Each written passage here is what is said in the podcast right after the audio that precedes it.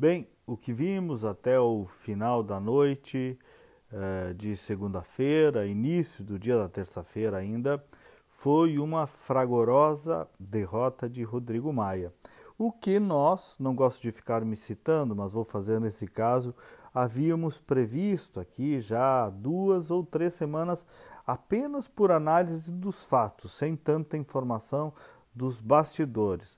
Os fatos acabaram uh, comprovando que o fígado nunca é um bom conselheiro uh, na política. O Rodrigo Maia acabou uh, se desencontrando na presidência da Câmara dos Deputados, acabou colocando a rivalização com o presidente Bolsonaro acima de qualquer condução que ele pudesse ter como verdadeiramente um chefe de poder, acabou aceitando uma pecha de celebridade que criaram para ele.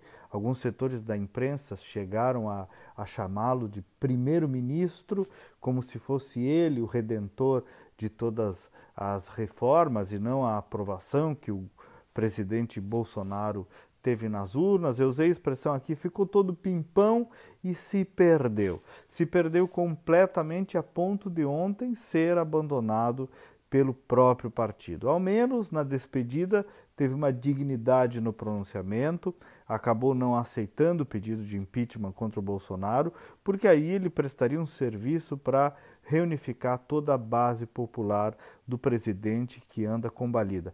Não foi tanto uma derrota do Baleia Rossi, que fez um bom discurso, que competiu, mas perdeu, segue sendo um deputado relevante, foi mais mesmo uma derrota de Rodrigo Maia.